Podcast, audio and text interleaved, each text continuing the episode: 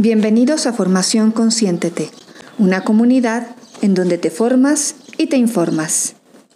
Aloha y bienvenidos otra vez a esta nueva cápsula de Descubriendo lo Alternativo con Jimena. Hoy quisiera platicarles un poquitito acerca de la medicina tradicional china y de la importancia que tiene la alimentación en esta.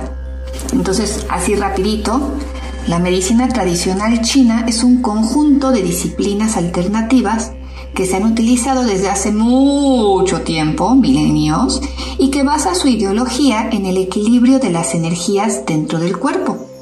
Por ello, la medicina tradicional china comienza desde la alimentación, la meditación y el ejercicio para crear un equilibrio entre cuerpo, mente y alma. Este sistema médico se dedica a prevenir, a diagnosticar y a tratar enfermedades. Los chinos creen en el ki, que es esta energía que fluye a través de cada una de las cosas que existen en nuestro universo.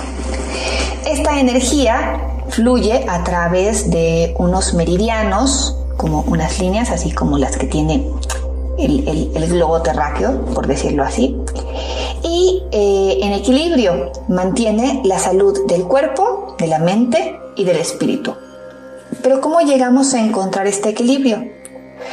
Pues buscando la armonía entre las fuerzas del universo, el yin y el yang a ver, todos tenemos entendido, entendido en el mundo occidental que el yin y el yang son como este el bien y el mal. Y en realidad no tienen nada que ver con eso. Habla de energía positiva y negativa, pero no tomando en cuenta lo positivo y negativo como bueno y malo, sino como las energías positivas y, y negativas de una pila, ¿saben? Que se complementan.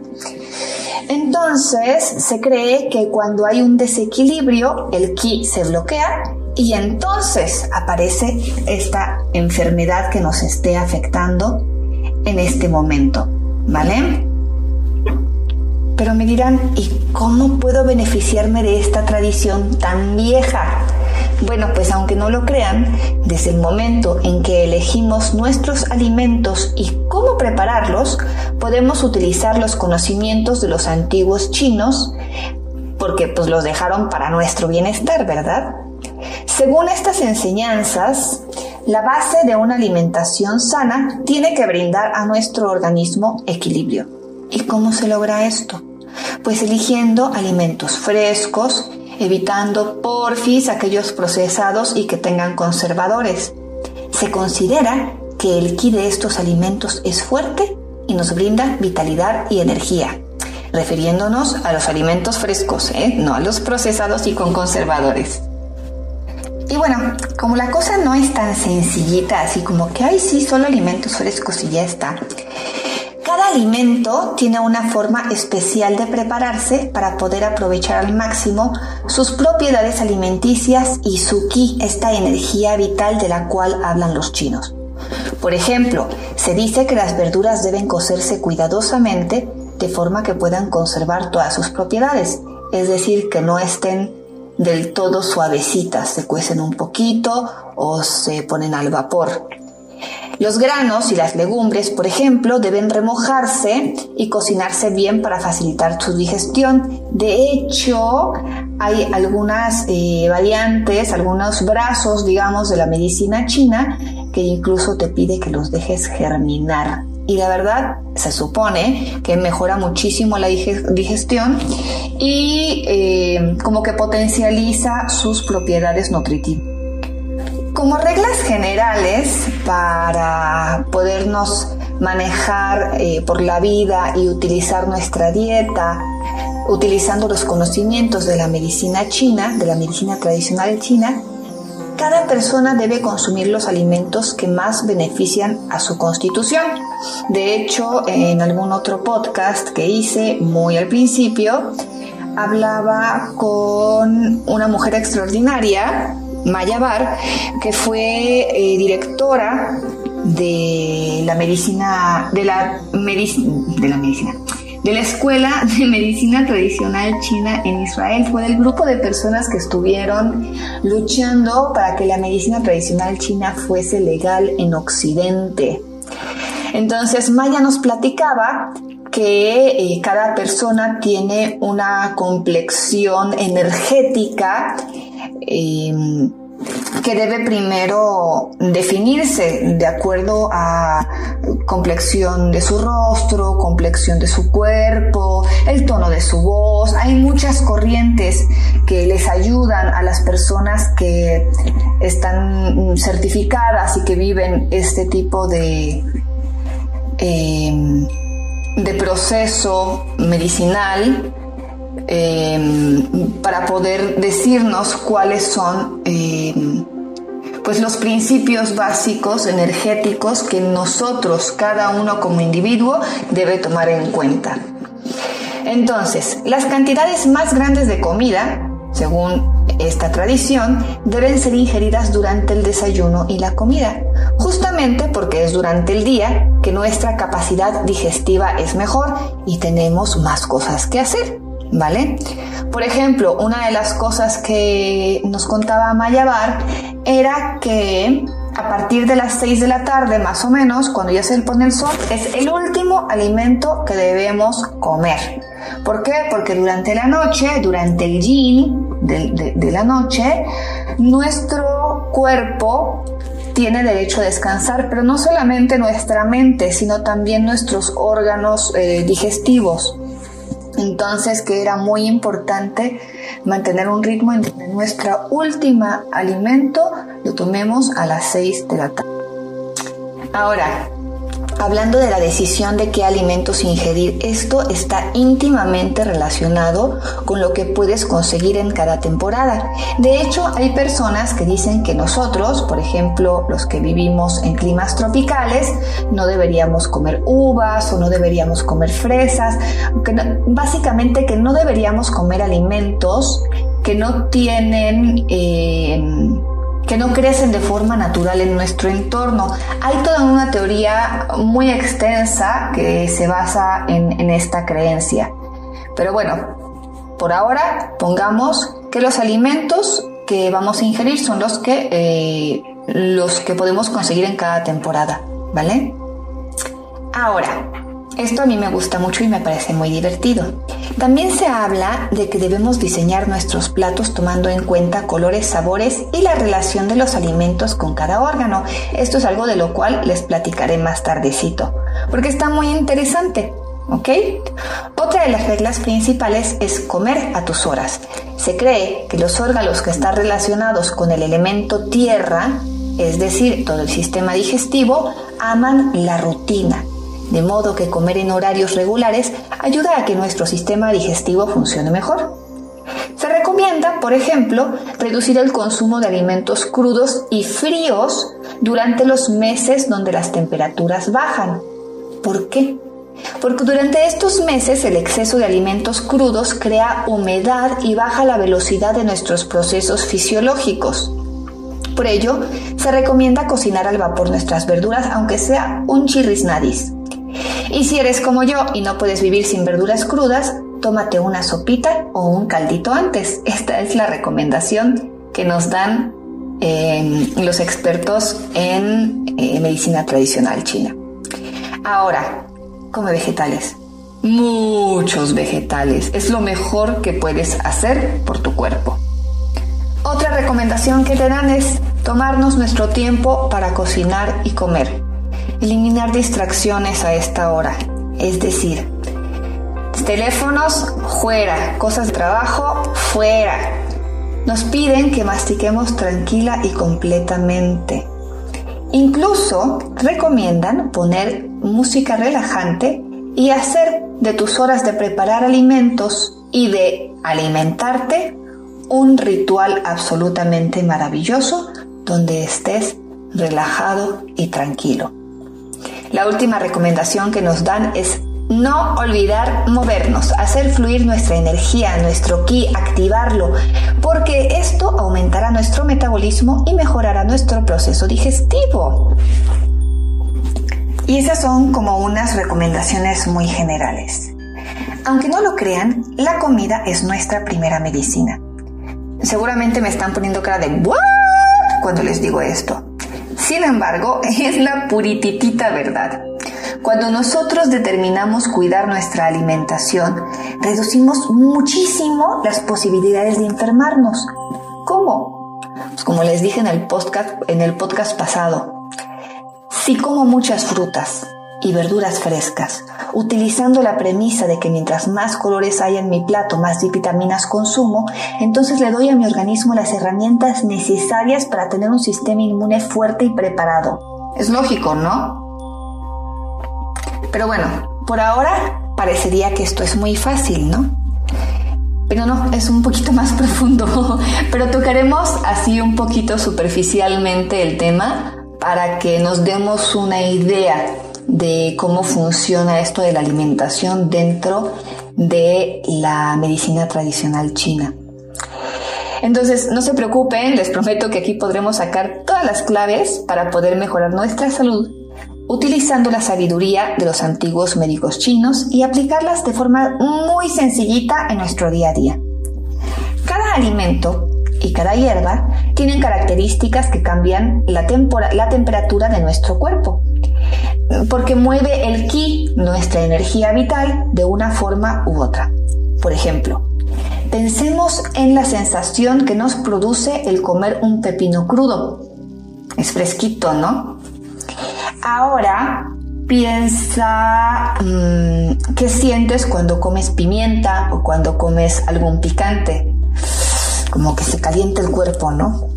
Entonces, estas diferencias se utilizan como parte del diseño de la dieta de cada persona.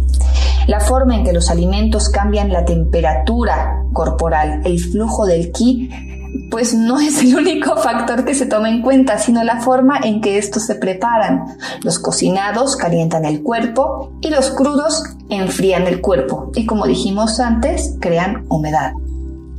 En la medicina tradicional china se consideran distintas temperaturas para el manejo de las dietas personalizadas.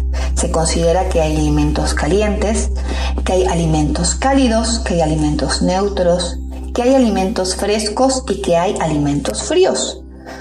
Pero también influye hasta el tiempo que tardan las distintas plantas en crecer. Aquellas que tardan más calientan el cuerpo, aquellas que crecen con rapidez lo enfrían. Por ejemplo, los rábanos, los pepinos y la lechuga son legumbres que crecen con bastante velocidad y tienden a reducir la temperatura del cuerpo. Entonces, por ejemplo, son alimentos que comerías si te sientes acalorado. Tiene sentido, ¿no? Además, es un consejo que bien podríamos todos haber recibido de nuestras abuelas, ¿verdad? Pero comerlos en demasía hace más lentos nuestros procesos digestivos. He aquí el por qué se busca siempre un equilibrio y una armonía en los alimentos que ingerimos al combinar las distintas naturalezas de los alimentos y los estilos de cocción para mantener un cuerpo con energías equilibradas. ¿Se han dado cuenta de que en la comida china siempre se combinan mucho los sabores? Esto también tiene muchísimo que ver con esta búsqueda del equilibrio. Cada sabor tiene una correspondencia con una serie de órganos del cuerpo y al combinar estos sabores se busca brindar bienestar a varios órganos a la vez. Es increíble, ¿no? A mí me parece absolutamente maravilloso. Entonces, ¿se acuerdan que ya les dije de estos cinco sabores en que se dividen los alimentos según esta tradición? Así como este la forma en que estos se relacionan con cada órgano de nuestro cuerpo, ¿verdad? Entonces vamos a ver de qué va. Por ejemplo, los sabores ácidos nos ayudan a beneficiar el hígado y la vesícula biliar. Su nutrición energética, digamos, eh, tiene que ver con que son sabores que tienen características astringentes, así que ayudan a controlar el ki, la sangre, el Shen, que es el equilibrio mental, y la esencia del ser. Su uso terapéutico eh, tiene que ver con que ayuda a retener los fluidos corporales. Es una energía que se mueve hacia adentro y hacia abajo. Ejemplos de alimentos ácidos, mm, la granada, el vinagre, la lima, el limón, los alimentos fermentados, como el yogurt, como el chucrut, como el kefir, son eh, algunos que están considerados en esta en este sabor que es el sabor ácido, ¿ok? Entonces, por ejemplo, tenemos el sabor amargo y ayudan a beneficiar el corazón y el intestino delgado. La nutrición energética tiene que ver con que se supone que tiene propiedades de eliminar y de purgar. Como uso terapéutico nos ayuda a secar la humedad dentro del organismo, consolida la energía yin y calma el shen, la mente. Y tiene un movimiento caótico, por eso nos pone como nos pone, ¿verdad? Ejemplos de alimentos amargos, por si no se podían imaginar alguno. El perejil, las hojas de mostaza, la col rizada, bueno, coles en general, hojas de diente de león, hojas de col y café. Los sabores dulces nos ayudan a beneficiar el vaso, el estómago y el páncreas. Eh, la nutrición energética tiene que ver porque este sabor complementa, tonifica, humedece y reduce los efectos secundarios de otras hierbas. Entonces, algunos ejemplos de alimentos dulces. No, no van a ser, no van a ser las donas, ni el pan dulce, ni el cereal de cajita, ni nada por el estilo. Minga. Nos referimos al arroz, al pollo, a los granos enteros, a los camotes o batatas, al repollo, a las zanahorias, a las cebollas, aunque no lo crean, a las calabazas, el maíz, muchas frutas y por ejemplo las bayas de goji, que son como unas pasitas súper sanas. Acuérdense que esto es la forma en que los chinos eh, clasifican los alimentos, ¿vale? Ahora, el sabor picante ayuda a beneficiar los pulmones y el intestino grueso. La nutrición energética tiene que ver porque este sabor causa movimientos hacia arriba y hacia afuera, es decir, dispersa, promueve el ki y la circulación sanguínea y estimula el metabolismo. Como uso terapéutico, pues ya lo acabo de decir, este, promueve el ki y la circulación sanguínea y los ejemplos de alimentos picantes son las cebolletas, el rábano, el jengibre, el wasabi eh, y la pimienta, ¿no? Aquí, por ejemplo, es muy interesante porque hablábamos también de temperaturas. El wasabi, aunque no lo crean, es un ejemplo de alimento frío y la pimienta es un ejemplo de alimento caliente y ambos están considerados dentro del sabor picante. Entonces es como muy chistoso porque son muchas eh, categorías o clasificaciones que se tienen que tomar en cuenta a la hora de diseñar la dieta de cada quien. Ahora vamos a hablar del sabor salado, que es lo que beneficia a los riñones y a la vejiga. La nutrición energética tiene que ver porque este sabor conduce energéticamente hacia abajo y suaviza la dureza. Como uso terapéutico ayuda a purgar y a limpiar. Ejemplos de alimentos salados, las algas marinas, el miso, la sal marina, obviamente, el tamari, los pepinillos, los pescados de mar, los mariscos y los quesos curados. Entonces, estos son como los cinco sabores principales y recuerden que hablamos de un equilibrio.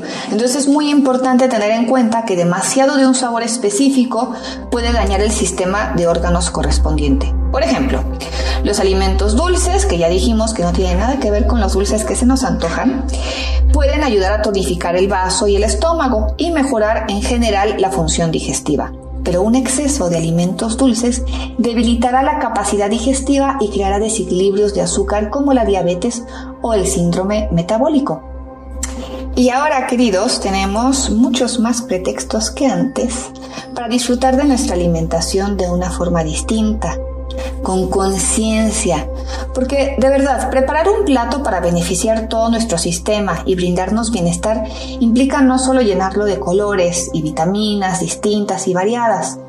Por esta razón quise compartirles esta valiosísima información que nos permitirá a todos utilizar esta sabiduría ancestral y ponerla en práctica en nuestros hogares Obviamente, si tienen en su lugar de residencia eh, conocimiento de algún médico que esté además familiarizado con esta tradición milenaria, acérquense a, acérquense a ellos. La verdad es que son absolutamente maravillosos.